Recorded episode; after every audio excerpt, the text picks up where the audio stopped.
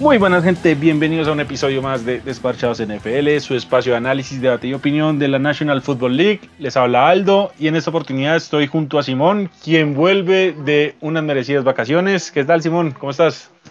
¿Qué tal? ¿Qué tal Aldini? Sí, por acá ya de vuelta después de un par de semanitas por fuera.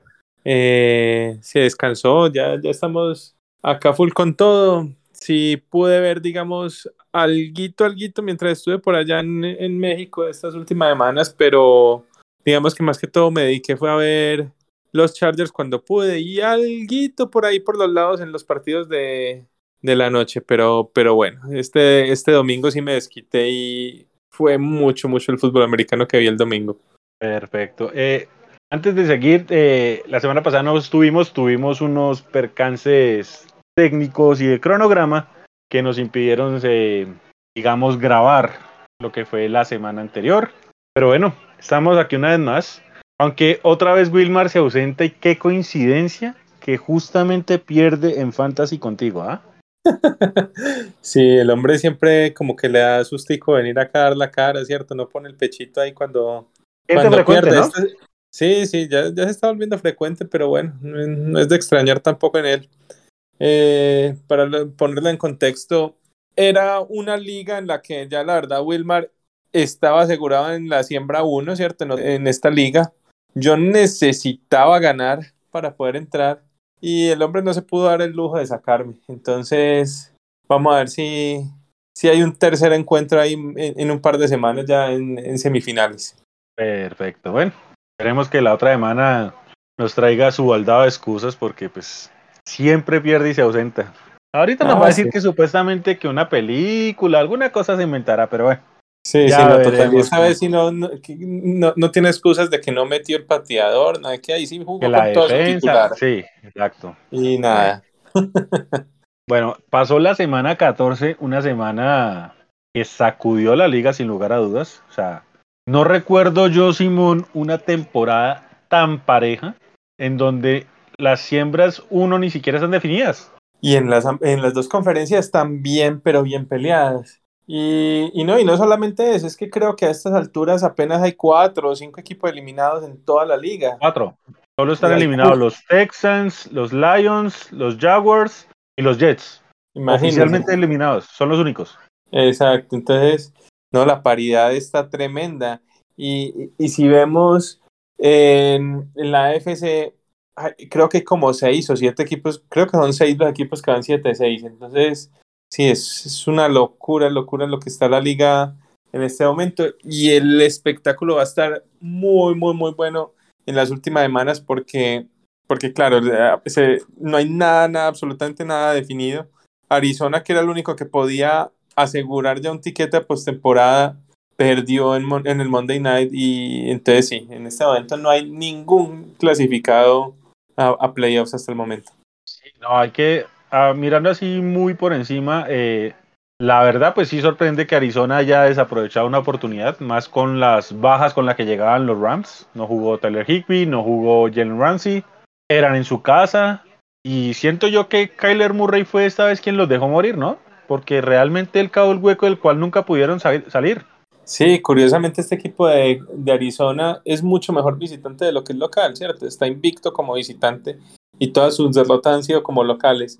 Entonces, sí, por ese lado uno, uno no, no se explica bien qué puede pasar. Yo la verdad sí creía que, que iban a ganar los Rams y los tenía así en, en, la quiniela. Me parece que para ellos, no sé, se, sentía que el tema de la revancha y todo pero obviamente cuando llegaron las noticias de COVID el día antes, pues de que ya no, ni siquiera el día antes, el mismo día fue, de que ya no iba a jugar Jalen Ramsey, no iba a jugar Higby, ahí me asusté un poquito, pero, pero no, yo, yo sí pensé que lo iban a, a ganar los Rams esta vez, aún como venían jugando algo mal. Bueno, ¿y me puedes explicar, por favor, esa salvajada que hizo Justin Herbert el domingo?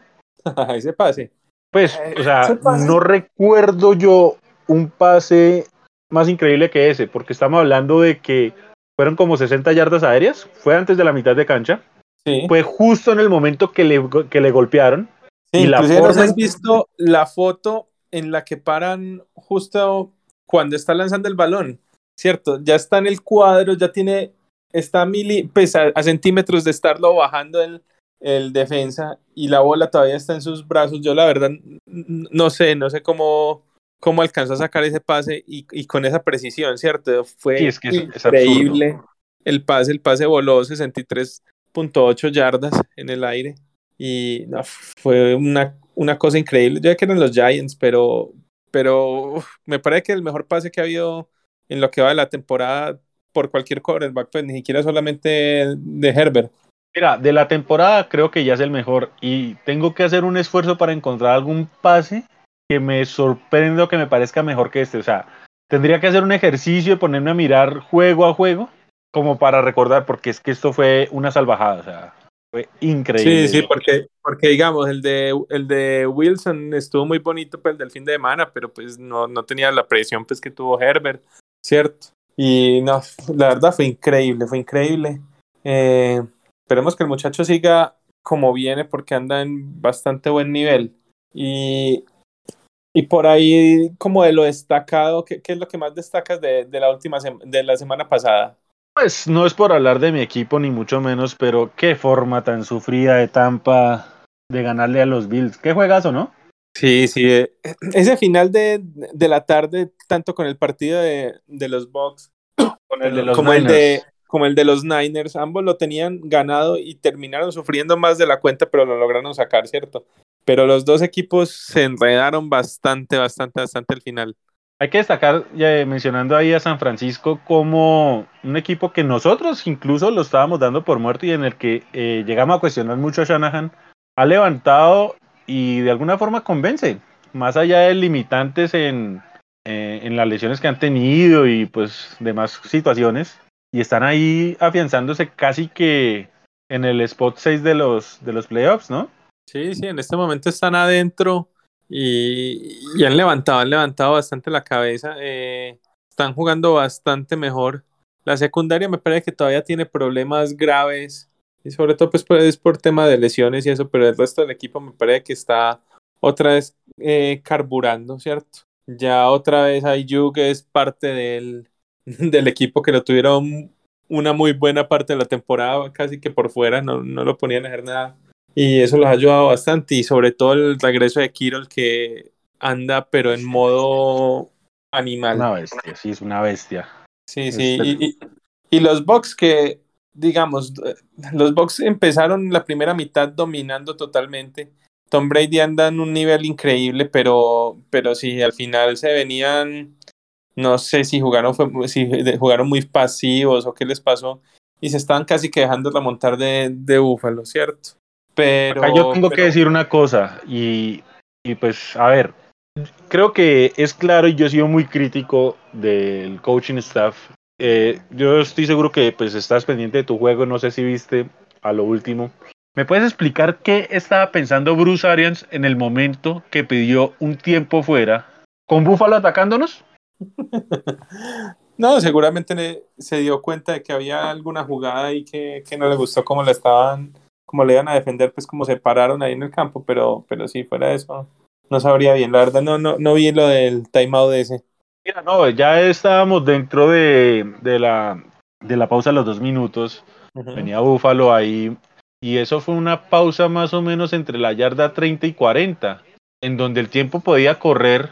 Y, y o sea, realmente no era que una situación de yardaje corto o algo apremiante. Y en lo que yo revisé no fue que estuvieran mal parados no sé, se le fueron las luces a Bruce Arians. Igual, el detalle evidentemente lo tienen. Pero, ¿por qué menciono esto? Porque estos Bucks con Brady siempre van a competir y pues cualquier equipo que tenga un, mariscal con el nivel que está jugando Brady tiene que ser candidato. Pero somos candidatos a pesar de Bruce Arians. Eh, él ha tenido muchas virtudes antes, no se le puede negar. 4-3 en casa para irte a, una prórroga 27 27. El clima, Tampa parece que es la, única ciudad de la NFL donde el invierno no existe. Estaban jugando a 80 grados Fahrenheit, que pues en invierno eso es una locura. Y con todo y eso, casi lo pierden. Es, increíble lo que, lo que pasa en Tampa con, con Bruce Arians. Pero bueno, se ganó y pues en estos momentos son tres equipos en la NFC, Tampa Bay, Green Bay y Arizona, empatados en la cima con un récord de 10 ganados y 3 perdidos. Y en la AFC tenemos también un triple empate entre los New England Patriots, los Tennessee Titans y los Kansas City Chiefs, todos tres equipos con un récord de 9 y 4. Sí, sí, sí. Si quieres, ahí pasemos entonces a mirar este tema, justamente los panoramas de playoffs. ¿Cómo ves el, panorama en playoffs? Sobre todo, empecemos, si quieres, por la por, por tu conferencia, por la NFC. ¿Cómo ves ahí el panorama? Bueno, está muy reñido. Yo creo que y el spot 4 y el spot 5 ya son prácticamente definidos. Yo no veo a los Rams ganando la división y yo no, veo a Dallas remontándole a los que están arriba. Yo creo que la única manera, y, creo que ahí va a haber un, punto importante y es el partido que hay en un par de semanas entre, entre Dallas y Arizona. Si Dallas le gana a Arizona, de pronto, por ahí por el tiebreak, de pronto lo, logre saltar al, al tercer puesto, ¿cierto? Pero, pero sí estoy de acuerdo, casi que fijo está ese duelo entre, entre Dallas y Rams ya hay marcado el siembra 4 y el siembra 5. Sí. Eh, y en ese triple empate de la cima, pues a ver, quien tiene el calendario más asequible, increíblemente, es Tampa. Porque Tampa tiene el, el, Sunday Night ahorita contra los Saints, dos juegos contra Carolina y Jets. En el papel, uno espera que Tampa haga lo suyo y gane esos cuatro juegos. Deberían. Green Bay va a tener juegos complicados eh, esta semana contra unos Ravens que si bien van a estar golpeados, no dejan de ser un buen equipo, competitivos y sabemos que John Harbaugh va a poner algo muy bueno, además de que está en una posición que no puede perder juegos si quiere seguir en la cima de su división. Y tiene juegos también contra Browns y Vikings, que pueden llegar a ser juegos tramposos. Y pues Arizona tiene dos juegos en el papel sencillos, esta semana contra Lions y la última contra Seattle, pero esos juegos contra los Colts y contra los Cowboys es demasiado riesgo. Entonces, pareciera que se está alineando todo para que Tampa sea el sembrado número uno. Sí, yo la verdad que creo que Arizona va a caer en por lo menos uno de esos dos partidos, bien sea contra Dallas o contra Indianapolis. No creo que saquen los cuatro. Y para mí, y, como tiene los peores tie breaks ahí de los tres, yo creo que Arizona va a ser la siembra 3 de la liga. Y, y creo que está entre Packers y Buccaneers, ¿cierto? Ahí el tema, si, quedan, si los dos equipos ganan los cuatro, quedaría de siembra uno Packers, ¿cierto? Eh, creo que sí. Sí, ahí, ahí está el tema, porque a pesar de que Packers tiene, digamos, eh, partidos más difíciles que, Tampa. Tampa debería ganar sin duda los cuatro partidos. Pero creo que, que, los Packers, a pesar de que van a tener un calendario más difícil, también los puede ganar. Entonces ahí sí me parece que, que siembra uno y dos va a estar bastante, bastante peleada entre, entre Packers y, Tampa. A mí me preocupa en el caso de Green Bay el duelo contra Cleveland más que todo. Eh, a ver, Green Bay es más equipo y yo siendo objetivo creo que son el mejor equipo de la NFC. Pero, hombre, qué, qué mal momento este, este tema del, del, dedo del pie de Aaron Rodgers que le está molestando. Y pues tú tienes una línea defensiva como la de Cleveland ahí molestándote. Ese juego puede ser muy de trampa para ellos. Ya es, es ahí donde yo veo que puede ser el desliz de ellos. Yo creo que Miles Garrett tiene para hacer fiesta ese día. Y vaya y si un golpe de esos termine muy mal y Rodgers termine ausentándose o incluso lesionándose. O sea, es una situación muy difícil para ellos. Sí, esa parte va a complicada y, y, como sí, yo, yo creo que lastimosamente, digamos, para las aspiraciones de Tampa, el, tema, por ejemplo, esta semana, yo, yo, yo, creo que sí llegan muy mermados los, los cuervos. Por más que en la defensa medio puedan hacer algo, esa secundaria está jugando muy, muy mal. Y, y hay que ver cómo llega la mar si es que llega. Entonces, no, yo, yo he sido bien complicado que esta semana ganen los cuervos. De ahí sería sí, eh, los Browns o tal vez los Vikings que para el momento en el que juegan van a estar totalmente ahí en la pelea por tratar de entrar a, a playoffs. Y bueno, Son los que están ahí rozando. sí, y, viendo la siembra 6 y la siembra 7 que en este momento son equipos que van con 6 ganados y 7 perdidos, ¿cierto? No, bueno, te corrijo ahí porque San Francisco sí tiene 7-6. Exacto, sí, San Francisco está 7-6. Y, y, luego ya viene una seguilla de equipos con 6-7. ¿Cuáles crees que sean entonces los equipos que terminen entrando ahí al final como siembra 6 y siembra 7? Yo creo que Washington se va a caer. Yo también creo. eh, Filadelfia podría de pronto entrar, aunque ese cierre contra Dallas puede llegar a ser traicionero.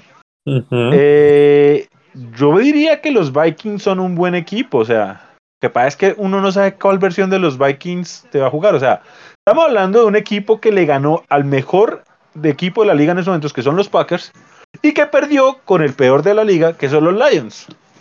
A mí lo que me lo que me complica de los Vikings es que tienen dos partidos muy complicados, con Packers, que ya lo hablamos, y con los Rams. Entonces, eso los puede estar afectando porque los cuatro partidos que le quedan tienen dos bien difíciles. Y creo que los que están 6-7 tienen que ganar tres de los cuatro que les quedan para clasificar. Pues a ver, yo espero que San Francisco esta semana gane, que es contra Atlanta, y ya con esa Atlanta yo lo tengo que sacar de, del panorama. Eh, yo espero que los Bucks hagan lo suyo con los Saints y probablemente también saque a New Orleans del panorama, dejando de que sean Vikings, Eagles y Washington. Sí. Se le está dando todo a, a Filadelfia, más allá de limitantes y demás, de poder ser el equipo de playoffs. Pues a ver, sí, yo, yo eso iba. Yo lo que estoy viendo acá, yo creo que para mí los clasificados van a ser San Francisco, y creo que la séptima siembra va, por, por, lo que digo, Minnesota tiene partidos muy complicados. Entonces yo creo que la, la, la, la, siembra, la última siembra va a estar entre Washington y Filadelfia, porque justamente ellos se tienen que enfrentar dos veces en estas cuatro semanas, ¿cierto? Entonces si uno de los dos equipos logra barrer el otro, ese equipo va a entrar casi que fijo. Totalmente de acuerdo. En la AFC está... Es que, es que las dos están una, una hermosura. Porque... Y a ver, hay un triple empate, pero dos de esos tres equipos juegan partidos muy reñidos. New England tiene que ir a Indianapolis. Uh -huh. Kansas City tiene que ir a Los Ángeles. Son juegos muy difíciles, los pueden fácilmente perder. Yo no diría Tennessee está relajado, pero es que Tennessee va ante unos Pittsburgh Steelers que, si bien no son el gran equipo, no dejan de ser competitivos. Y Tennessee a la ofensiva no está jugando muy bien. Sí, ya las exacto. lesiones le están pegando. Tennessee es un equipo que está ahí sobreviviendo como puede mientras le regresan los refuerzos. Ya esta semana volvió Julio, pero todavía no se veía bien del todo. Ya pronto debería llegar AJ Brown y, más adelante eh, Derrick Henry, ¿cierto? Pero, pero sí es un equipo que está sufriendo, está sufriendo, digamos, para ganar sus partidos porque si la pues inclusive los últimos tres han perdido dos, ¿cierto? Pero pero sí es un equipo que anda complicado. Ahora, yo veo una cosa más interesante en la AFC, porque, a ver, creo que en la NFC estamos claros que de los tres de arriba no, no hay forma. O sea, de esos tres tiene que salir la siembra número uno. Sí. En la AFC yo no estoy tan seguro por cómo están los récords, cómo vienen los equipos comodín. Siento que en la AFC está mucho más reñido, en donde hay tres equipos con récord positivo y por fuera de playoffs. Sí. Estamos sí. hablando de que fácilmente algunos de los que están de comodines ahorita, y hago mayor énfasis en los Chargers, todavía pueden llegar a ser uno de la conferencia. Sí, está un poquito más complicado, pero yo creo que si los Chargers ganan los cuatro partidos, deberían ser la siembra, bueno, podrían serla, ¿cierto? Yo creo que la siembra 1 en la AFC va a estar con 12 juegos. No creo que quede ninguno con 13. Justamente por la paridad que dices y porque los que están arriba de verdad tienen partidos complicados todavía. Pero, o sea, a eso es lo que yo quiero ir. O sea, estamos hablando de que incluso un comodín todavía está vivo en ser la siembra 1. Sí. Estoy sí. hablando de que equipos con récord positivo están por fuera. Totalmente, to totalmente. Y creo que sí se van a quedar varios por fuera con, con récord positivo por cómo están las cosas. Ahí recordando, entonces está, están con, con nueve victorias, ¿cierto? 9-4. Está New England en este momento en siembra 1, con Tennessee siembra 2 y, y, Kansas siembra 3. La siembra 4 en este momento con 8-5 es Baltimore. No, también van los Chargers como siembra 5. Y en este momento estarían clasificados con 7 y 6. Estaría Indianapolis en el, en el sexto lugar. Y en el séptimo en este momento estaba está Búfalo. Búfalo. Ajá. Búfalo. Está Búfalo. Exacto. Entonces, ¿qué, ¿qué cambios ves en lo, en lo que sigue? ¿Qué cambios ves ahí en esa clasificación? Pasa es que, bueno, primero, ahorita hay un duelo entre equipos que están por fuera, pero ahí, Cincinnati contra Denver, ya lo vamos a analizar cuando miremos lo que es la semana 15. Ya ahí tengo que matar a algún equipo. Yo creo que esa derrota, sea el que sea, saca de la contienda de ser un comodín. Mm, sí, de acuerdo. Yo Ahí, creo. ah, es que esta semana en la AFC hay varios, hay varios duelos así de ese tipo. No solamente está el Broncos Bengals, también está el, el Browns Raiders. El que pierda ahí también, también queda cojo. Sí, aunque yo personalmente no veo los Raiders haciendo el ruido, pero bueno, No, todavía están vivos y puede pasar, pero Exacto, y en este momento tienen pues récord, eh, bueno, van 6-7, pero sí están, están ahí cerca, pues todavía, ¿cierto? En, realidad están a un partido y si llegan a sorprender a Cleveland, se vuelven a meter ahí en, en la pelea, ¿cierto? Mira, si a mí me preguntan por talento, yo creo que los siete de la FC que están ahorita deberían de ser. Lo que pasa es que cuando uno mira los calendarios, sobre todo el de Indianapolis, yo los, o sea, los Colts pueden fácilmente perder dos juegos. Y yo no sé si con dos derrotas más se puedan sostener para entrar a playoffs. Mm, yo creo que no, yo creo que, que, para, que en la AFC el- se va a entrar con 10 partidos ganados. Exactamente. A eso voy. O sea, yo siento que los Colts son más equipo que Browns, que Bengals, que Broncos y de ahí para abajo. Pero es que el calendario de ellos está brutal para lo que queda y Sí, está muy propensos a errores. tema.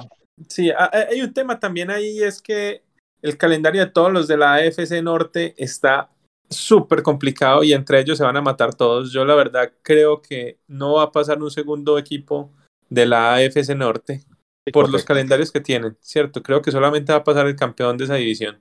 Entonces, de pronto por ahí también se puede ayudar un poquito a los Colts, ¿cierto? Yo creo que en realidad los Colts ahí van a estar más peleando es con, con, con los Bills, van a estar peleando con los Broncos y hasta incluso porque no tienen un, un- calendario tan, tan, tan complicado al final.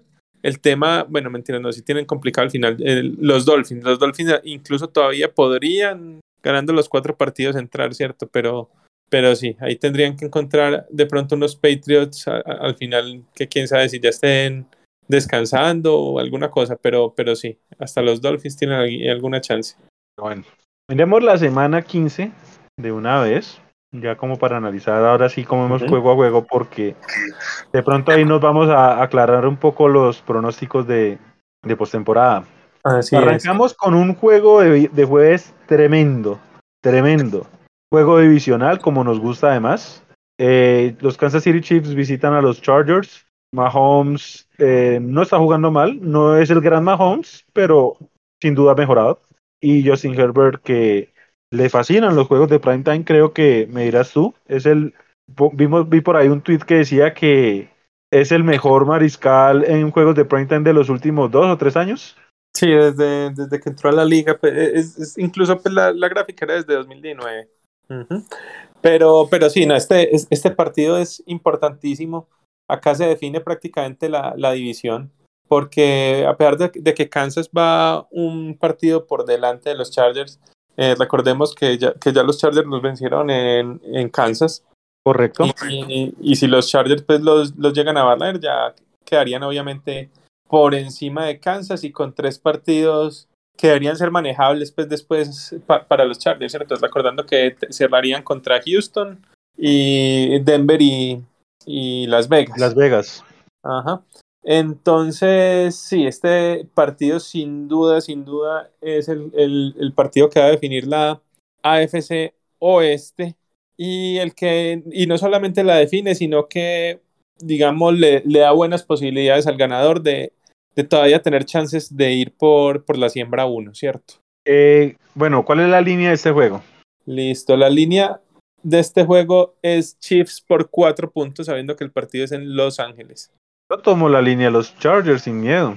Eh, a mí todavía me da un poquito de miedo. ¿Y po- por qué voy acá? Yo, yo, yo sí creo que va a ser un partido bastante parejo. Me parece que la línea sí está más o menos bien puesta. Yo la hubiera puesto por ahí en tres puntos, pero, pero sí me parece que está decente. Eh, Es que, ¿qué pasa? Mm, a ver, los Chiefs van a tener varias bajas importantes en, en la defensa. No va a estar Chris Jones, sobre todo, por temas de COVID. Y tampoco está Snead ni, ni Willie Gay.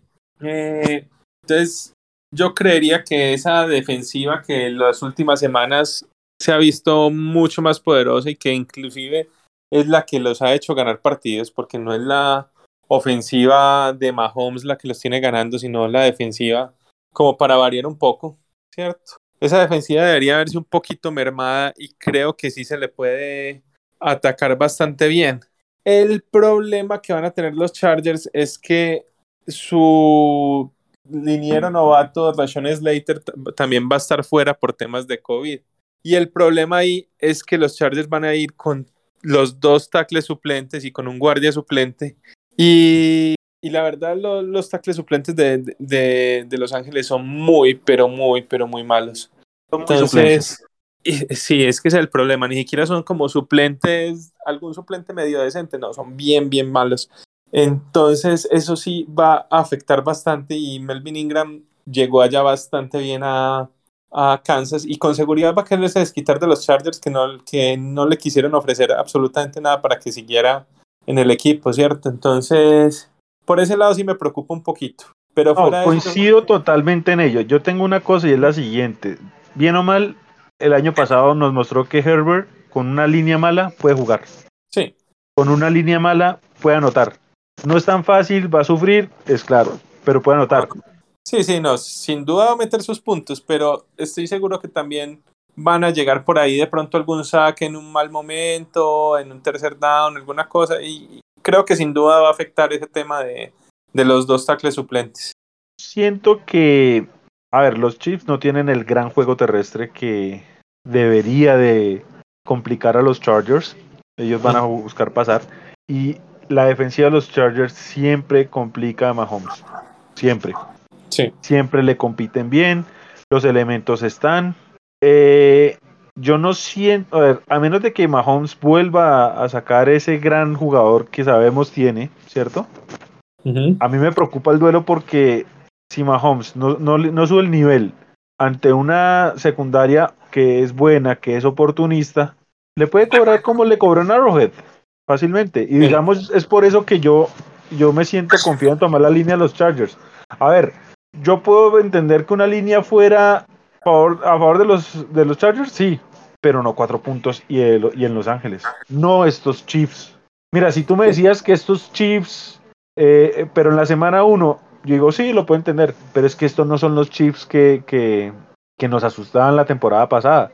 Un equipo que viene mejorando, pero que todavía tiene muchas cosas por mejorar. O sea, no es el gran equipo. No, no, totalmente de acuerdo. Y yo creo que los Chiefs en este partido sí van a necesitar a la ofensiva. No creo que solo con la defensiva y con las bajas que tienen vayan a, a blanquear o a, o, a, o a dejar en pocos puntos a los Chargers. Cierto, yo creo que los Chiefs van a tener que meter por lo menos unos 30 puntos para, para poder ganar este partido. Entonces sí van a necesitar un, un mejor nivel de, Mahomes y compañía en, en este jueves. Eh, otro tema importante es que los Chargers posiblemente, bueno, tienen varios jugadores que van a llegar tocados, que puede que sí jueguen, pero van a estar algo mermados. Lo, lo de Erwin James, lo de Austin Eckler, hay que, que estar pendiente de eso. Yo creo que sí van a jugar, pero de pronto van a estar en un snap count o algo así. Y y por el lado de Kansas creo que también estaba tocado el, el tackle derecho. Entonces, y recordemos que por ahí ves que llega Joey Bosa normalmente. Entonces, por ahí también puede ser una ventaja para los Chargers. Y no, yo estoy de acuerdo. 4 se me hace un poquito largo. Yo, yo hubiera tomado el 3 porque, porque 3 la verdad es, como, es un punto clave pues, en las apuestas, ¿cierto? Es como normalmente quedan los partidos, normalmente un ganador por 3 puntos. Yo el partido muy parejo, eh, pero la verdad, yo le voy a poner la, la, fichita pues a mis Chargers. Esta es. No me va a dar tanto miedo con ellos y creo que van a lograr sacar este partido adelante. Un partido que es muy, muy, muy, muy importante para ellos. Bien, me gusta la línea para los Chargers porque no veo tal diferencia. Porque los Chiefs, si bien vienen en mejora, eh, no siento que sean el gran equipo que están tratando últimamente de vender. Entonces, sí, a pesar no, de que llevan, llevan cuántos, seis partidos seguidos ganados, ¿cierto? Eh, sí. Sí, yo, ellos llevan seis partidos seguidos ganados. Yo creo que no se van a ir así enrochados en lo que queda de, de, la temporada y creo que el partido que van a perder es justamente este. Exactamente, entonces bueno, para... Además que normalmente les cuesta un poquito más a los equipos visitantes en los jueves por la noche. Eh, totalmente de acuerdo, sí. Entonces, eh, creo que vamos unánime acá, Chargers, tú más por corazón, yo sí siento que hay el talento para reponerse incluso las bajas de COVID en los Chargers. Sí, y ojo, yo hubiera preferido inclusive que sí, hubiera preferido que recuperaran tanto los Chargers a Slater y los y Kansas a, a Chris Jones, a como están así los dos con esa baja. Me parece que duele más la baja de Slater en los Chargers que la baja de Chris Jones en, en Chiefs. Correcto. Bueno, eh, esta semana ya tenemos juegos en sábado. y son juegazos. Y sí se eh, alcanzará a jugar sobre todo el primero. bueno, las Vegas Raiders visita Cleveland con una baja de, de COVID tremenda. Creo que tienen como 17 jugadores con COVID en este momento. Incluido Baker, que pues no es el gran mariscal, pero pues es el titular por alguna razón. Y creo que tienen como tres linieros, varios. varios Landry creo que también está afuera, sí. Sí, Landry. Ajá. Entonces, sí, la verdad, empezando, pues la, la línea acá se supone que es Browns por 6 o al menos así lanzó, pero creo que en este momento las líneas de este partido eh, las quitaron, justamente porque no se sabe qué va a pasar con el tema COVID. Eh, habrá que esperar porque creo que la mayoría de los que tenían COVID eh, estaban asintomáticos y son vacunados. Entonces, si hay que esperar de aquí al viernes o el sábado temprano a ver a quiénes, quiénes pueden jugar y quiénes no, porque, porque sí, es que son demasiados, demasiados los jugadores que están con COVID en este momento. A ver, yo, eh, yo que siento que más allá de las bajas por COVID, eh, Stefanski es un head coach que todavía me gusta, que más allá de adversidad creo que, que maneja bien el equipo. Contra unos Raiders que ya les empezó a coger todos los escándalos, todos los problemas que traían del caso Gruden, del caso Rocks. Y no sé, yo desafortunadamente ya no le creo a esos Raiders.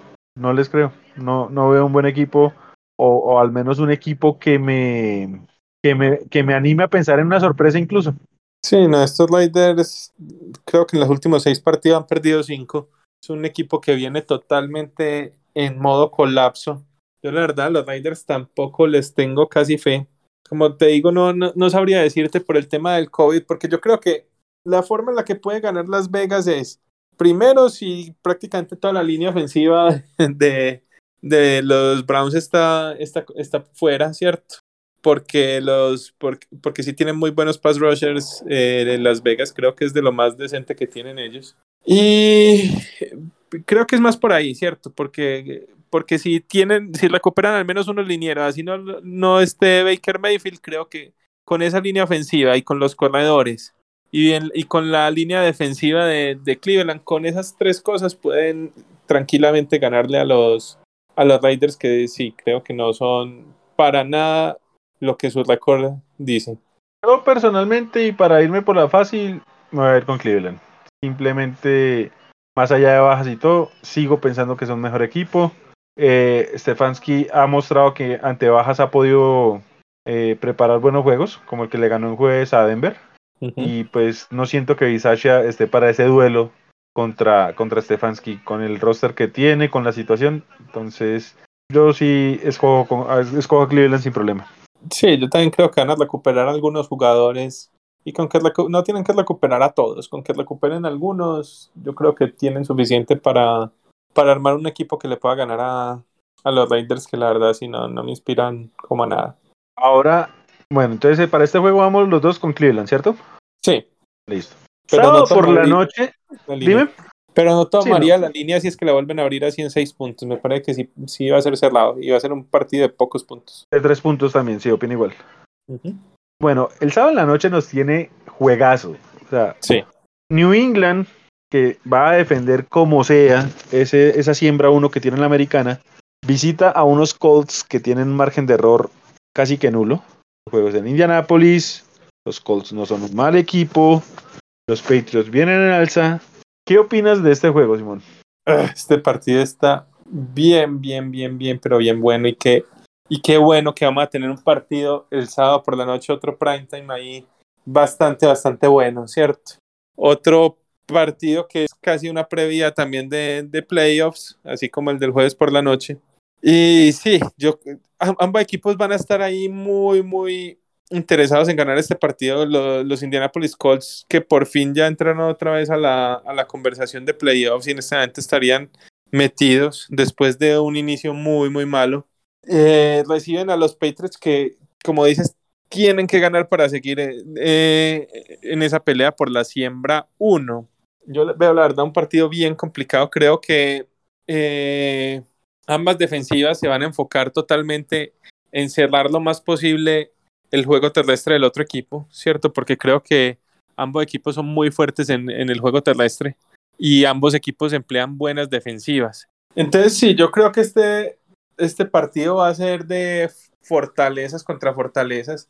Acá la línea que se me había olvidado darla está de Colts por 2.5 puntos.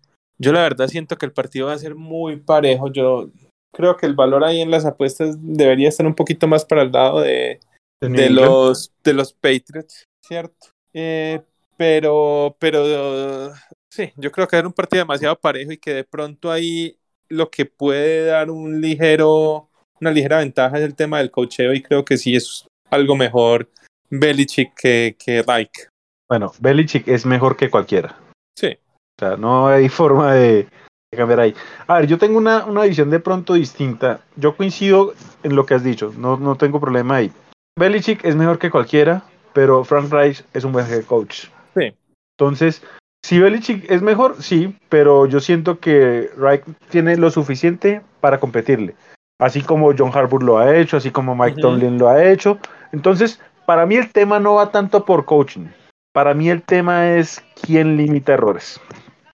Mac Jones no es espectacular, pero no comete errores. Carson Wentz, por otra parte, cuando se le suelta la cadena, es una máquina de errores. Sí, yo creo que va a ser muy importante en este partido es quién se va adelante primero, ¿cierto? Si alguno logra, logra irse 7, 10 puntos adelante y va así, digamos, en el tercer cuarto, el otro equipo va a empezarse a, a desesperar un poco y va a tener que empezar a lanzar un poco más y creo que no es el plan de ninguno de los dos equipos. Entonces va a ser muy, muy, muy importante eso, el que logre irse adelante. Sí, yo, a ver, va a ser contradictorio lo que voy a decir, porque a mí me preocupa por errores de Indianápolis. Pero siento que, a ver, yo no le, no le quito nada a los, a los Patriots, es tremendo lo que han venido haciendo, ¿cierto? Pero yo todavía no sé si estoy convencido de que sean el mejor equipo de la conferencia. Y yo tampoco creo que sean el mejor equipo de la conferencia. Habiendo dicho esto, yo siento que este juego va a estar en un punto en el que Mac Jones sí o sí se tenga que soltar. Y no sé si, si sea bueno porque la defensiva de los Colts es buena. Sí. Hay buenos elementos en la secundaria. Hay un fantástico linebacker como Leonard ahí molestando. Y una línea defensiva que no es la mejor, pero no es mala. Y en donde Wagner puede complicarle y mucho el partido a los Patriots. Yo me voy a inclinar en que Indianapolis va a ganar siempre y cuando Carson Wentz sea más el que aporte y no el obstáculo. Si Wentz se manda un juego de dos pérdidas, gana New England. Pero como tengo que escoger un ganador ahorita, le voy a dar la bendición a Indianapolis. Perfecto, sí.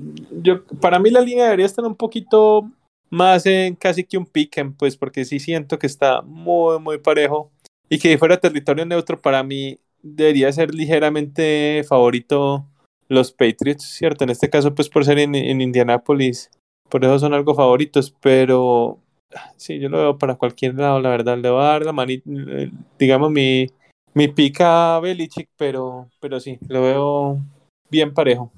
Perfecto, entonces yo voy con Colts, vos vas con Patriots. Sí. Listo. Llegamos a los juegos del domingo. Eh, vamos a mirar, yo creo que son muy rápidos estos primeros tres juegos. Dallas en New York, gana Dallas. Sí, debería ganar sin ningún problema. no sé si tengas algo que dar ahí de análisis. Creo que Dallas gana cómodo. Sí, la línea son 10.5 puntos que yo la verdad no la tomaría porque a pesar de que debería ganar fácil, Dallas no viene jugando tan bien, tan bien Dak. Para esa línea.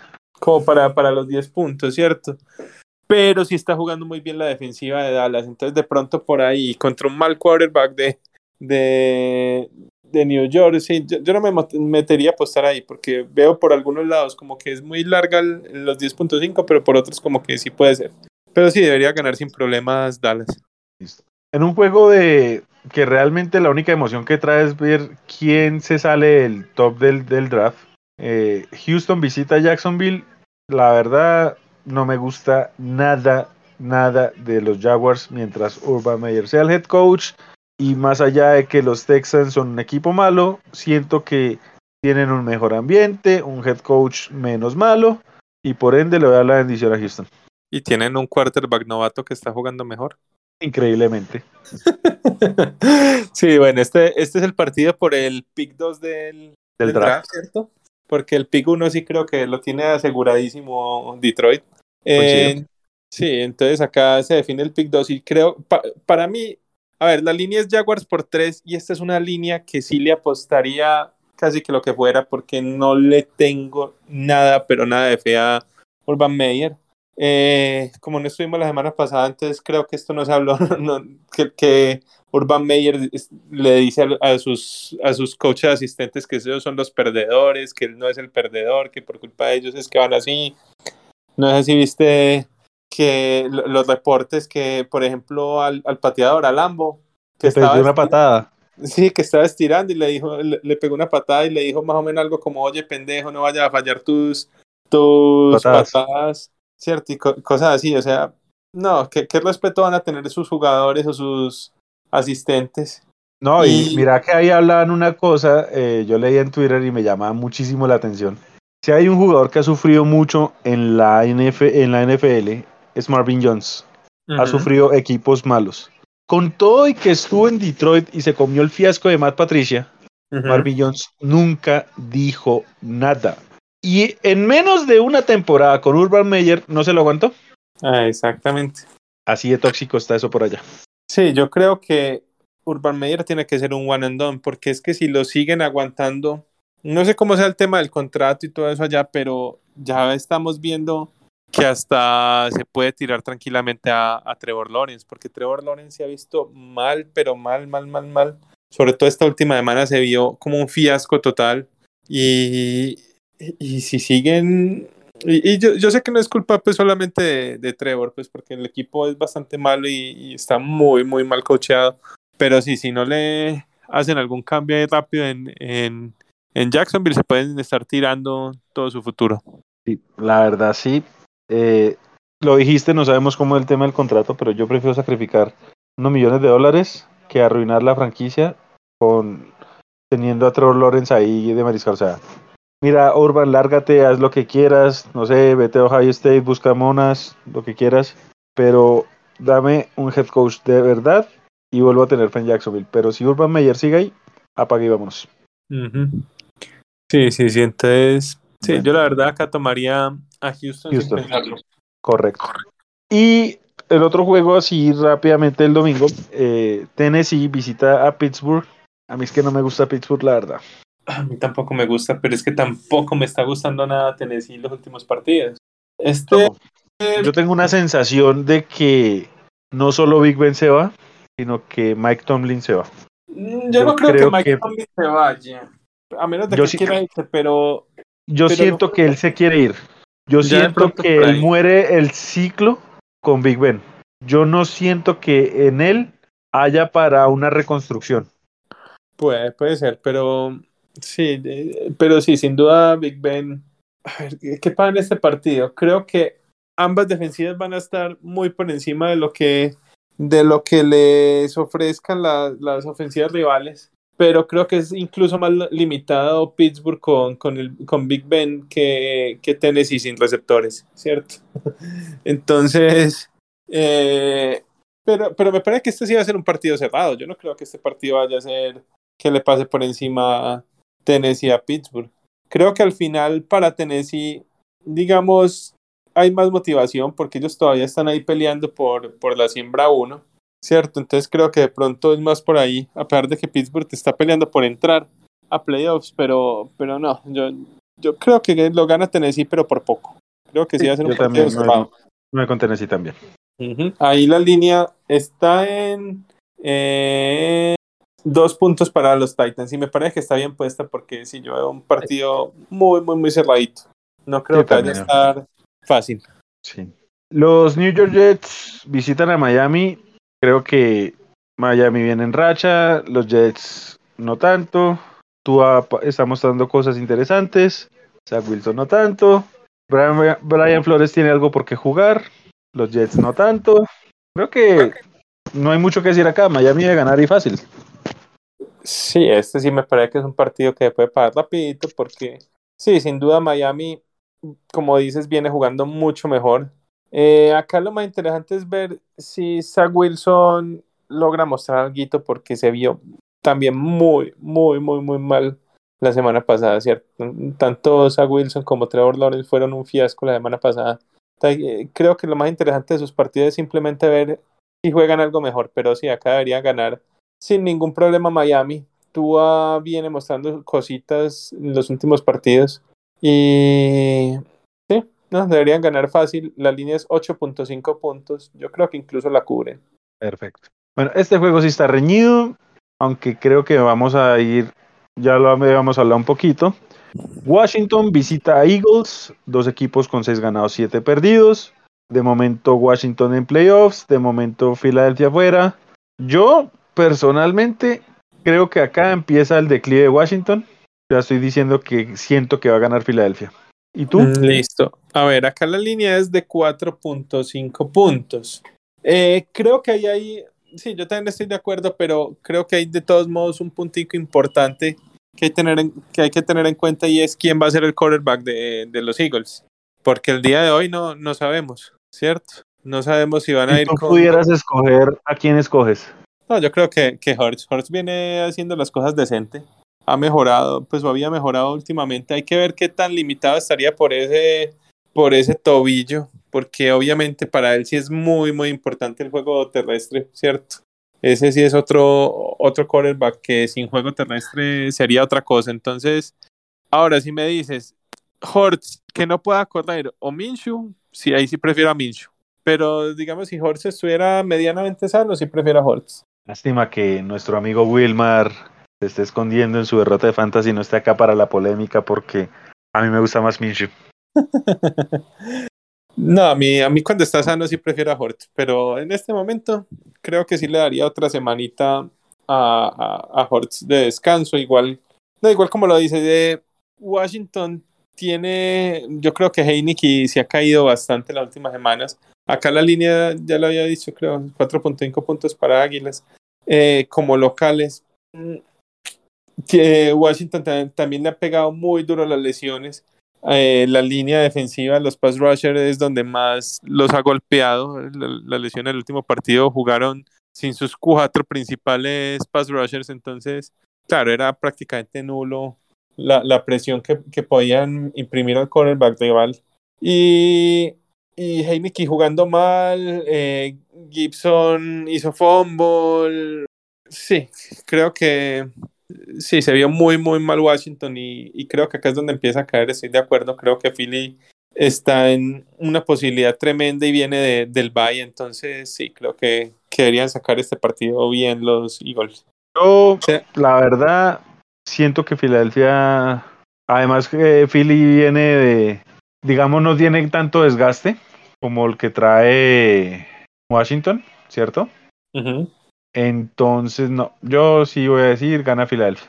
Sí, yo también creo. Bueno, eh, Arizona visita Detroit, no sé cuál es la línea, pero Arizona por mil. Sí, deberían regresar pues de, de este partido doloroso que tuvieron el, el lunes por la noche y, y, tratar de ir ahí pegaditos a, a Box y a, y a Packers, a pesar de que creo que ya se les fue el barco del pico, de, de la siembra 1. Solo para mencionar acá, eh, de Andre Hopkins no va a jugar y se rumora que podría estar algunos juegos más por fuera.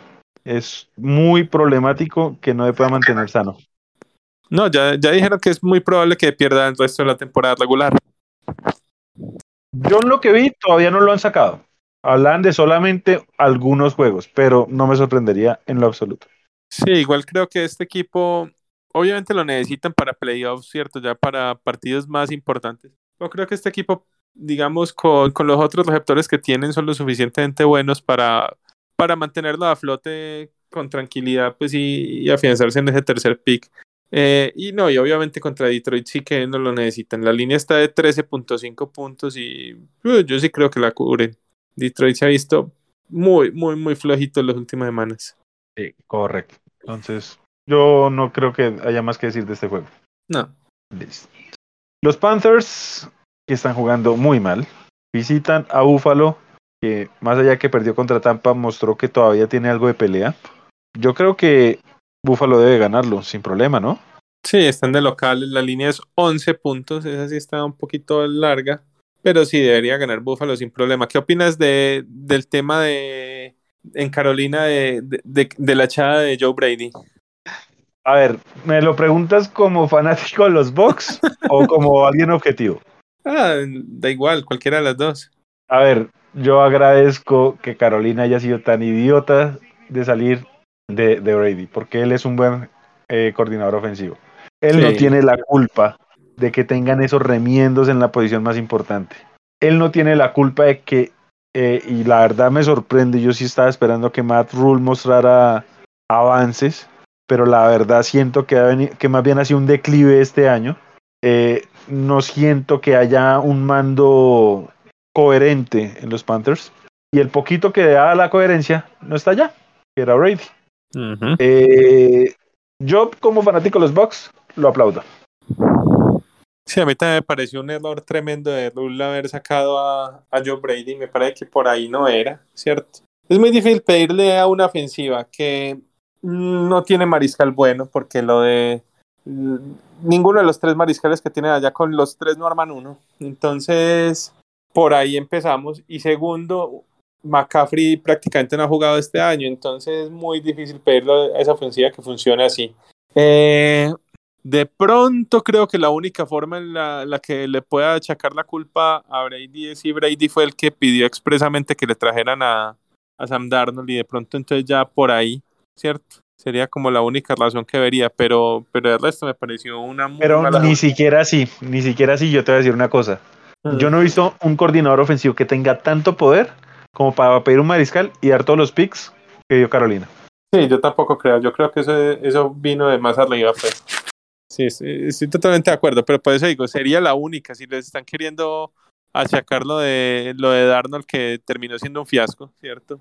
Pero, pero no, no, me parece que Brady era uno de los mejores coordinadores ofensivos jóvenes que, que había en la liga y, tiene los, los galardones, pues, para mostrar. Entonces, sí me pareció un poquito apresurada eso. Me parece que es de esas jugadas como no antes de que caliente mi asiento, más bien hecho a otro pa, para ver si así se Voy a decir una cosa. un. Voy a decir una cosa y ahí me voy a anticipar al juego que vamos a analizar ahorita, pero si yo fuera Zach Taylor, head coach de los Bengals, hago el ajuste que tenga que hacer y traigo a Joe Brady, quien entrenó a Joe Burrow y a Yamar Chase en el LSU. Y me quito cuantas dudas pueda tener en los Bengals. Con todo y que esta temporada han sido decentes. Sí, habría que ver ahí cómo, cómo cuadra la cosa, porque creo que, pues, creo que igual la, la ofensiva de los de Cincinnati no, no, ha estado mal, ¿cierto? E inclusive el partido contra, contra San Francisco lo pierden es más por equipos especiales que cualquier otra cosa, pero, pero sí, Totalmente puede de ser, obviamente. Sí, o- obviamente ahí hay, hay, hay que ver temas contractuales. Yo, yo la verdad creo que Brady va, va a devolverse al college. Sí, sí, sí, no, y es lo más probable, pero, o sea, si yo fuera a, a buscar mantener a Joe Brady en la NFL, Burrow y Chase es motivo Sí. suficiente para que, para hacer algo ahí, algo. Total. Bueno, vamos entonces Buffalo en ese juego. Sí, Buffalo fácil. Ahí Josh Allen debería darse gusto. Ok. Entonces, como lo mencioné, eh, vamos a hablar de los Bengals, quienes visitan a Denver. Eh, en esencia, el que pierda acá se puede ir despidiendo de playoffs. Los dos equipos llegan con 7 y 6. Eh, ¿a, quién te- ¿A quién quieres elegir de una vez? ¿Quién te gusta realmente para ganar? A ver, la, la línea es 1.5 puntos. ¿Quién me gusta para ganar? La verdad, sabiendo que es en Denver, creo que gana Denver. Bueno, yo me voy a ir por el otro lado. Siento que el talento de Cincinnati es mejor a la ofensiva. Este juego no es para defensivas. No, sé, no siento que sea un juego de pocos puntos. Eh, Joe Burrow me está gustando lo que está haciendo. Sí. Y siento que el juego pasa más por Burrow que por Teddy. Entonces yo sí me voy a inclinar por Cincinnati. Bueno, a ver, ¿yo por qué digo Denver? A ver, Denver está jugando muy bien el tema del juego terrestre, ¿cierto? Tanto con Melvin Gordon como con Javante Williams. Ambos están jugando muy, muy bien. Y es un equipo que, que cuando puede jugar defensiva y correr el balón al ataque, es un equipo que lo, ellos no tienen asco de correrlo, de hacer 30, 40 corridas, ¿cierto? No tienen, no, les, no tienen ningún problema en hacer eso. Y la defensiva viene jugando bien las últimas semanas, ¿cierto? Eh, inclusive pues hasta mis propios Chargers los, los dominaron bastante bien en, en, la defensiva y allá en Mile High se mantienen bien. Yo, yo sí creo que va a ser un partido bastante, bastante parejo. Eh, vimos que Cincinnati, bueno, a ver, yo creo que Cincinnati lo puede ganar si, si Chase no, no regala casi que la primera mitad como lo hizo con, con San Francisco, ¿cierto? Porque Chase, a, pesar de que tuvo dos touchdowns muy importantes cerrando el partido, al principio del partido tuvo unos drops impresionantes que, y, y que fueron muy, muy dolorosos, ¿cierto? Entonces esos altibajos contra Denver no los puede tener porque esa defensiva está bastante, bastante bien. Eh, y no, como lo dices, es, es, un partido parejo. Yo me voy más por la localidad porque la localidad en Denver allá sí pesa, ¿cierto? A diferencia pues, de muchas otras localidades. Entonces creo que me voy más por ese tema de la localidad. Creo que lo termina ganando Denver por un gol de campo o menos. Yo siento que no, de mi parte me sigo quedando con Cincinnati. Eh, Me voy a quedar todavía con, la, con lo que dije. Me gusta más que el juego pase por Joe Burrow. Entonces, me voy a inclinar acá. O sea, si la defensiva, la defensiva de Denver no es mala. Es, es decente, se me hace. Pero creo yo que no es, o sea, es una defensiva buena, pero no es una defensiva que, que dé garantías. Y yo siento que es una defensiva en la que Joe Burrow le puede golpear. Sí, yo creo que Burlow le puede, les puede mover el balón, sí. Bueno, yo voy con Cincy, tú vas con Denver. Sí, yo voy con Denver. Atlanta Falcons visita a San Francisco en Santa Clara. Eh, no sé. Es otra partida de eliminación, prácticamente. Sí, pero para mí está muy cantado. o sea, la diferencia. Sí, o sea, la diferencia creo que está muy marcada. En donde Atlanta les aplaudo que compiten. O sea, yo estaba esperando un peor equipo de los Falcons esta temporada. Sí. Pero veo que hay un poquito más de lo que yo esperaba en ellos. Pero no les da para enfrentar a, estos 49ers. San Francisco viene mejorando, viene alzando su nivel, viene ganando, sobre todo, ya está con récord positivo. Eh, yo le sumo la localía, yo le sumo que me gusta más esto, lo que viene ahorita reciente Shanahan contra lo que ha, ha mostrado de momento Arthur Smith. Todavía tengo algunas duditas con Shanahan, eso sí, pero no puedo negar que viene haciéndolo bien. Eh, siento que este juego es de San Francisco. Sí, yo también. Se me hace un poquito, me, me, sorprende un poquito la línea. Se me hace un poquito grande sabiendo que es un equipo 7-6 contra 1-6-7. La línea son 9 puntos para, para San Francisco. Sí, y sí se me hace muy larga. Yo de pronto por apuesta creo que el valor ahí sí está con, con Atlanta, pero, pero sí, el partido como tal sí lo debería ganar San Francisco. Yo creo que lo ganan por un touchdown. Lo deben estar ganando más o menos por los 7. Porque 9 sí se me hace, se me hace un poquito largo, ¿cierto? Correcto. Bueno. Son más sólidos los Niners. Sí. Eh, Seattle visita a los Rams. Eh, los Rams pues vienen con el ímpetu de haberle ganado a Arizona. Seattle pues no es un buen equipo. Pero pues está Russell Wilson. Van a querer aferrarse a las tienen pocas chances. chances. Sí, tienen chances. Muy remotos yo no creo, pero se van a aferrar a eso. Claro, no. Yo eh... personalmente no sé, bueno, no sé, si quieres dale tú con el análisis, pero yo creo que este juego está escrito para los Rams. Sí, a ver, ¿qué pasa? Si Harold todavía tiene alguna chance, ya les regresó, digamos, Russell Wilson regresó hace unas semanas, pero ya por fin se vio un poquito más sano, ¿cierto? Obviamente uh -huh. ayuda que, que jugaron contra Houston, pero pero sí, ya se ha visto un poquito mejor. El problema de Seattle es que la defensa es muy, muy, muy, muy flojita. Es muy malita. Y creo que con una defensa así no le aguanta un buen equipo como los Rams. Eh, la línea son cinco puntos para los Rams, eh, sabiendo que están de locales los Rams. Entonces, Sí, no, yo creo que a pesar de que Wilson va a hacer su mayor esfuerzo, no le, no le va a alcanzar. Y deberían ganar los, los Rams y creo que cubren esa línea de 5 sin problemas. De acuerdo. Sí, no, los Rams deberían de ganar. Eh, creo, no sé, solo así como para preguntarte, ¿crees que este es el último año de Russell Wilson en Seattle? La verdad, la verdad, eh, yo creo que sí puede ser el último año de Wilson. ¿Qué pasa? Yo creo que, que ya ahí la relación está un poquito desgastada, ya Wilson lleva mucho tiempo allá y creo que nunca le han podido armar una línea ofensiva por encima del promedio, ¿cierto? Eh, sí, yo creo que hay des- cierto desgaste ahí y creo que si ahora quiere ir de pronto a una ciudad grande, no sé, o tal vez a, que termine yendo a los Giants o alguna cosa así, no sé cómo lo veas tú. Yo también siento que Russell Wilson se nos va de Seattle y van a tener que reconstruir ese equipo de ceros De acuerdo. Y sin pick de primera ronda. y sin pick de primera ronda. Por un safety que no sabe interceptar. Pero bueno, eso es otro tema. Green Bay visita a Baltimore. Ambos equipos eh, no se pueden dar el lujo de perder. Si Green Bay pierde, se sale de la carrera del 1 probablemente. Si Baltimore pierde, puede estar perdiendo la división. No sabemos si viene Lamar. Y Rogers viene con un problema en el dedo del pie. Hay bastante morbo. ¿Cómo lo ves, Simón? Qué lástima que se haya lesionado Lamar porque esto hubiera sido un partidazo, ¿cierto? Acá la línea está cinco puntos para los Packers como visitante. Eh, sí, yo, yo, yo estuve viendo el partido con eh, de, de Lamar el, el fin de semana y a mí me pareció que esa lesión no se vio para nada, para nada bien.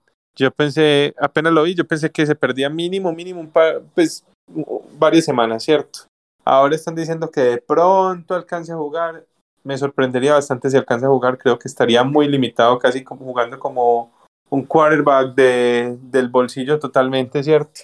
Y creo que ese no es el juego de Lamar. Entonces, creo que si juega Lamar va a estar muy limitado. Y si no juega Lamar, Hundley no tiene nunca como competirle a, a Rodgers. Entonces, yo creo que por ahí se va a decantar un poquito el partido y creo que sí, creo que los, los Ravens est están demasiado, demasiado golpeados como para sostenerle el partido a, a, los Green Bay Packers.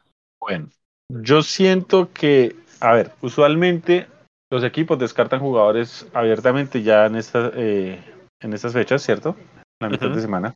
Yo hubiera esperado que ya hubieran descartado a, a Lamar, sabiendo que él salió en el carrito la semana pasada de que se vio pues eh, grave. Tengo la sensación de que Lamar Jackson va a jugar y no tan limitado. Yo siento es que lo están como dejando descansar, porque es un mariscal que por su juego recibe más golpes de los que recibe, no sé, un Brady, un Herbert, un pasador puro, ¿sí? Uh -huh. sí Mira, sí. la lógica dice, y si yo me fuera netamente por la lógica, tendría que decir Packers, pero John Harbaugh es un head coach que me gusta y no siento que vaya a, a desperdiciar la, la, la, posición que tiene en la división.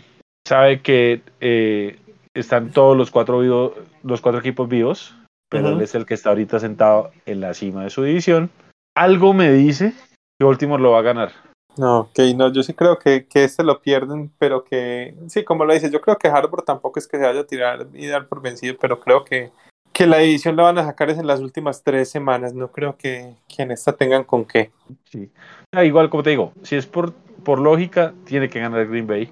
Pero no sé, o sea, es que tengo una sensación rara porque, a ver, yo no puedo dudarle a Aaron Rodgers nada y sabemos el crack que es, ¿cierto?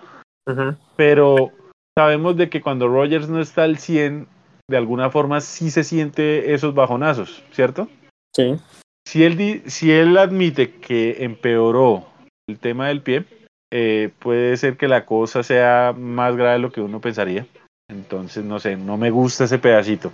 No me gusta. Y no sé, tengo ese miedo. O sea, me, me preocupa de que Rogers no vaya a estar al 100 eh, contra un equipo bien dirigido. Los Ravens, más allá de sus bajas y de su situación, sigue teniendo uno de los mejores head coach de la liga que va a saberse preparar con lo que tenga. Entonces, no sé, mi, me, mi corazonada me da para pensar de que Baltimore se va a robar este juego. Ok. Pero igual, sostengo, si es por lógica, sí debería ser Green Bay. Llegamos al Sunday Night, en donde los New Orleans Saints visitan a los Tampa Bay Buccaneers. ¿Cómo lo ves, Simón? Bueno, acá la, la diferencia, la línea es Buccaneers por 11 puntos. Uy, no puede ser tan alta. Eh, sí, también me parece un poquito alta. A ver, ¿qué pasa acá? Por un lado, no creo que los Buccaneers se vayan a dejar barrer de, de New Orleans. Por otro lado, New Orleans viene jugando muy mal a la ofensiva. Prácticamente no tienen quarterback. El medio quarterback que tienen tie- de por sí era malo y ahorita tiene el dedo quebrado, entonces, cosa que lo hace todavía más malo. Entonces, esa ofensiva sí la veo complicada. Pero ¿qué pasa? Ese, ese equipo siempre le juega un poquito más duro a, a Tampa de lo normal, ¿cierto? Ese equipo siempre, siempre le quiere ganar a Tampa y siempre está ahí jugándole fuerte. Pero si me preguntas por talento, la disparidad es enorme, enorme, sobre todo la diferencia entre las ofensivas. Eh, no, yo creería pues que la línea sí se me hace un poquito larga, a pesar de que están de locales los, los Bucks, pero no, no me atrevería igual a apostarle a los Saints por lo que dices. Eh, Pues por lo, por lo que te digo, a mí la verdad, lo que es Hill no me, no me inspira nada, nada, nada, nada como quarterback. Mira, a ver, yo no voy a tomar la línea. Eh, Sean Payton me parece que va a armar otra vez un gran juego contra Tampa. Yo creo que Sean Payton le tiene la medida a Bruce Arians. Eh, acá sí voy a hablar como fanático. Espero que Arians deje de huevonear. Y es que ya no cabe más expresión. ¿sí? Deje de improvisar, deje de inventar y, y- y- y se ajuste al talento que tiene. Eh, debe ganar Tampa, creo que lo va a ganar Tampa, pero va a ganarlo más que todo, precisamente por lo que mencionaste, porque no tiene un mariscal. Tyson Hill nos va a sorprender en una que otra jugada, Sí, pero no va a tener muchos pases que nos asusten. Camara es un gran jugador, pero siento que si el tema es solo Camara, con la David y con David White, lo puedo sostener. Sí. Sin mencionar a, a mi querido chiquitín de, ci- de 350 libras, que es Vita Bea, en la mitad de la línea. Entonces, sí, eh, lo va a ganar Tampa, pero aviso de una vez, no tomen la línea, no se arriesguen ahí porque Tampa no es garantía en cubrir líneas. No. Pero sí, no tomaría ninguna de las dos líneas, la verdad, este juego no le apostaría por el lado de la línea. Sí, yo, yo creo que Tampa en este sí lo va a ganar. Y cerramos con el Monday Night, eh, Minnesota visitando Chicago, unos Vikings que nunca sabemos qué versión va a jugar, y unos Bears que creo yo está quemando simplemente la temporada para despedir a Matt Nagy. Sí, bueno, a ver. eh, es una muy buena semana que termina con un partido medio flojo. La, la línea acá es Vikingos por 3.5 puntos. Bueno, ¿y, y- qué podemos esperar de este partido? Primero, eh, yo creo que pues ya Chicago todavía va a seguirle metiendo ganas primero porque pues van a querer ver mejoría semana a semana de, de Justin Fields pero sobre todo porque ellos no tienen pick de primera ronda, ¿cierto? Entonces no les sirve para nada perder juegos. Pero creo que acá va, va a valer más el tema de Minnesota, que, que está en la pelea ahí por entrar a postemporada y que tienen que meterla toda en estas últimas cuatro semanas. Seguramente tienen que ganar tres, mínimo tres de, de los cuatro partidos que quedan. Y, y no deberían tener problemas pues con, con la ofensiva pues de, de, de Chicago, ¿cierto? Eh, Correcto. Fields, a pesar de que ha, ha tenido chispazos, todavía se nota muy de altibajo, ¿cierto? Así como te saca una gran jugada y, y últimamente pues está teniendo unas mejores jugadas, también está teniendo errores graves que terminan normalmente en intercepciones o en fumbles. Entonces, sí, yo creería que, que Minnesota debería ganar este partido, creo que debería cubrir esa línea de 3.5 puntos porque para ellos de todos modos sí significa mucho más este partido, ¿cierto? Correcto. Entonces, sí, yo también voy con Minnesota. eh, crédito a quien lo merece, la temporada Kirk Cousins no es mala. No, la ofensiva más, de... Y, y no, y sí, la, la temporada de. Justin Jefferson es una locura. Sí, sin duda alguna. Yo creo que Justin Eh. Jefferson ya se afianzó para mí como receptor top 5 de la liga. Totalmente de acuerdo. Totalmente de acuerdo. Eh, yo, eh, Justin Jefferson es una realidad. Justin Jefferson es una estrella. Y no, y es que, o sea, Minnesota tuviera una defensa eh, promedio, yo creo que hasta incluso le, eh, le podría estar peleando a, a Green Bay la división. Sí, no deberían estar mucho más afianzados en el wildcard, total. Total, o sea, este equipo sorprende que falle la defensiva siendo eh, Mike Zimmer su head coach, porque no, no, no encuentro lógica. Pero Justin Jefferson, Adam Thielen y Dalvin Cook es un escándalo. Sí, a pesar de que Thielen posiblemente no vaya a jugar. Pero igual, sigue siendo un equipo bueno. Y Chicago sí es que me parece que tiene muy poquito roster, ni un head coach que más bien ya está inventando cualquier cosa. Entonces, bueno, o sea, ahí. Entonces, no, sí. También digo que Minnesota gana su, su partido sin, sin problemas. Ujú. Sí, debería cubrir esos 3.5 puntos de más cortica, a pesar de que el partido es, es en Chicago, si no estoy mal. Sí, es en Chicago. Yo espero que este sea ya, y hablo no solo de esta temporada, sino la otra también. O sea, no más Bears de Chicago en prime time, por favor. No más. No más. Back to back. No, pero es que es en serio, o sea, es un equipo horrible. Y que le dieran tantos juegos de prime time, no lo entiendo. Es un mercado grande. No, pero por muy grande que sea, por muy grande que sea, o sea, este equipo de Chicago no, no puede tener eh, en, la, en la temporada 2022 eh, un juego de prime time diferente al del jueves. No, yo lo, yo lo que sí le diría a la liga es que si los van a poner en primetime, no los pongan después de la semana 10, por favor. Al menos al Sí, principio sí. del año. Sí, al Sí, está año. bien, Sí, sí, sí. Pero no. Pero ya al final del año, cuando se definen los playoffs, este partido, sí, los Bears no, no deberían estar por ahí tanto en, en primetime. Correcto. Bueno, esa fue la semana 15. Eh, ¿Quieres agregar algo más? No, no.